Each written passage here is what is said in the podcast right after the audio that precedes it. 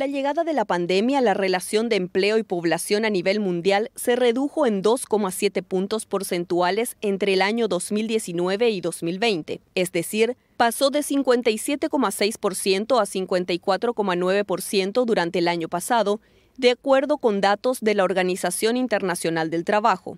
Durante el 2020, los indicadores de empleo revelaron una mayor afectación en las mujeres, jóvenes y trabajadores de mediana o baja cualificación. Dadas las medidas de confinamiento dispuestos por los gobiernos de todo el mundo, el sector servicios, empleo en actividades de alojamiento y alimentación había registrado la mayor caída a escala mundial durante el 2020 la situación fue diferente para las financieras y aseguradoras donde el empleo aumentó en 1,5%.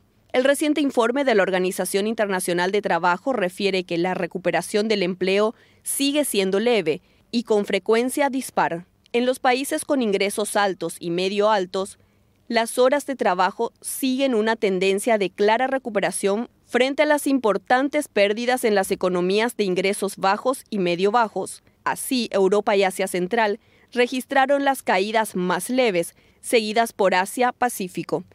En cambio, la situación fue más grave en África, América y los países árabes.